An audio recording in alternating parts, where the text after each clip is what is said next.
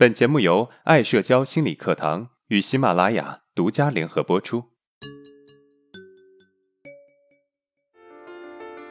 走出社交恐惧困扰，建立自信，做回自己，拥有幸福人生。大家好，我是爱社交创始人阿伦。今天是我们每周五的问答专题，按照惯例，还是依然来分享两个问题，而且这两个问题呢，也是关于社交自信方面经常出现的问题。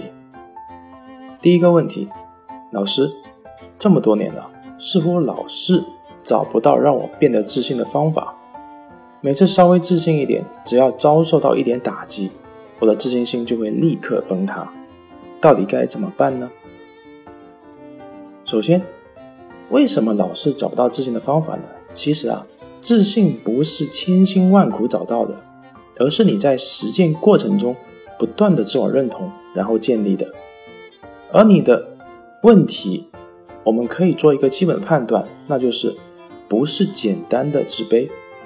如果说你只是简单的自卑，我相信你不会那么努力，这说明啊，你的困扰是特别大的。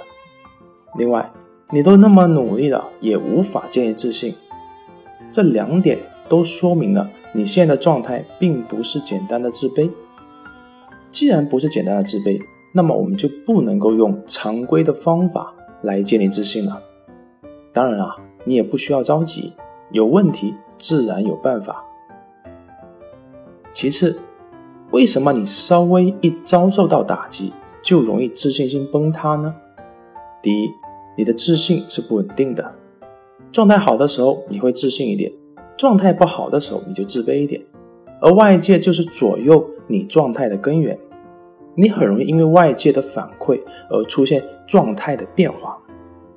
第二，我们对于负面反馈特别敏感，因为我们从小就习惯被否定，我们内心慢慢的对自己越来越不认可，就怕一些负面的评价。因为这些负面的评价会触发到我们内心的伤痛，一旦触碰到，我们的自信心自然就会崩塌。最后，我们应该如何建立自信呢？其实我们在课程中已经讲得很清楚了，但是有一点我必须要声明：建立自信啊，是需要一定时间的。课程建议可以从这周一更新的这节课开始听起。并且配合课程建议的方法去实践，其他的我们在这边也不过多的赘述了。第二个问题，老师你好，我现在在社交圈中遇到一种问题，让我特别困扰。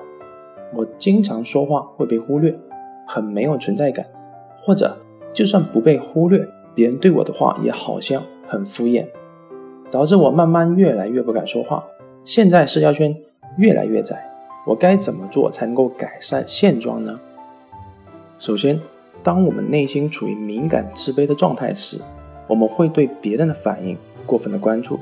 我们害怕什么，就越会去关注什么。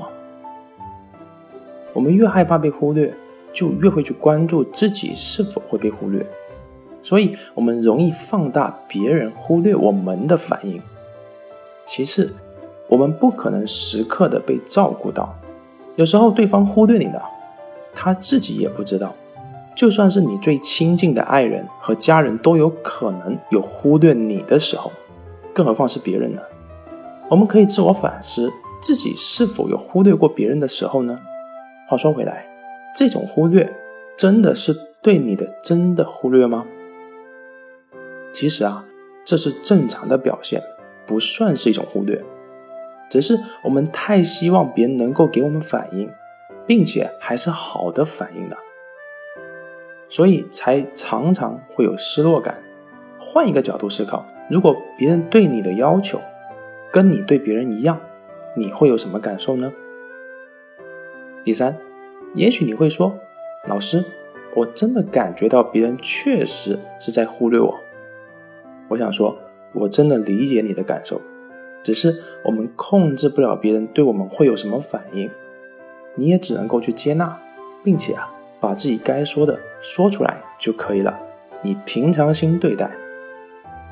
最后，也许你还会问，如果一直接纳这种问题，而别人还是一直忽视我的感受，那该怎么办呢？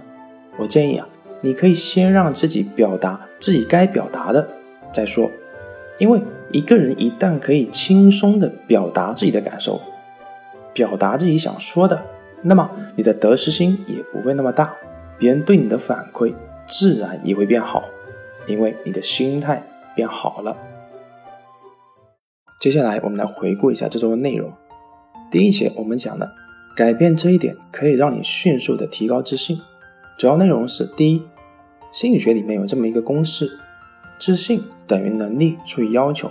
我们可以把能力看作是价值，那么改变价值或者要求都可以增加我们的自信。第二，经过分析，降低要求比增加价值来的简单，所以。在价值不变的情况下，我们可以通过降低要求来获取自信。第三，降低要求可以分为三个步骤：第一，反复提醒；第二，坚持低要求的状态；第三，理解自己的焦虑。第二节我们讲了发现自我，你比想象更加厉害。主要内容是：第一，一味的降低自我要求是没有办法真正成长的。所以我们需要提升自我价值。第二，自卑的人往往都会有一种劣等感，这种劣等感最大的特点就是压抑自我价值，而释放这一部分价值就能够提高我们的价值。第三，劣等感必须有两个部分着手，放下比较，看到优点。第三节讲的突破自我，成为自己的 C 位，主要内容是：一、挖掘自身价值。固然可行，但毕竟是有限的，所以我们需要向外去行动，提升自我价值。第二，有着严重自卑的人呢，有两个特点严重影响建立价值：第一，完美主义；第二，精力消耗太快。第三，针对完美主义、精力消耗快，我们可以采取三个方法来应付：第一，选择任务；第二，一分钟行动法则；第三。完成反馈，写成日记。第四节课我们讲了超越自我，做人群中最闪亮的星。主要内容是：第一，稳定的人际关系是持续幸福感的来源；第二，建立关系的前提是让别人跟你相处感到放松；第三，人与人之间的交往本质上是价值互换，我们需要在关系中学会雪中送炭。第四，一味的给我们会亏空，所以我们需要适当的要，不但可以让别人对关系有投入，还可以让对方增加自我价值感。好，今天的内容就到这了。如果你有任何的疑问和想法，欢迎在音频的下面评论互动，我会挑选有代表性的问题进行回答。